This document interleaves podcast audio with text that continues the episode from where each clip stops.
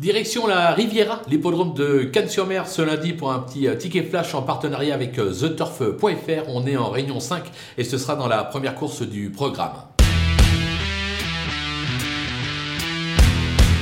Dans cette épreuve, on va tenter un petit euh, pic 5 avec 4 euh, bases, les 4 chevaux qui semblent au papier se détacher du lot. Bien évidemment, en tête, on va mettre le 11, Eden Basque. Eden Basque euh, cherche sa course. Ses trois dernières tentatives, une victoire, une troisième place, une deuxième place. Le dernier coup, il a affûté ses jambes, comme on dit, pour pouvoir s'imposer. Je pense que la course est visée. Il devrait tout simplement ne pas rencontrer d'opposition. Derrière, le numéro 10, Évariste Dubourg. On connaît le talent de ce cheval-là.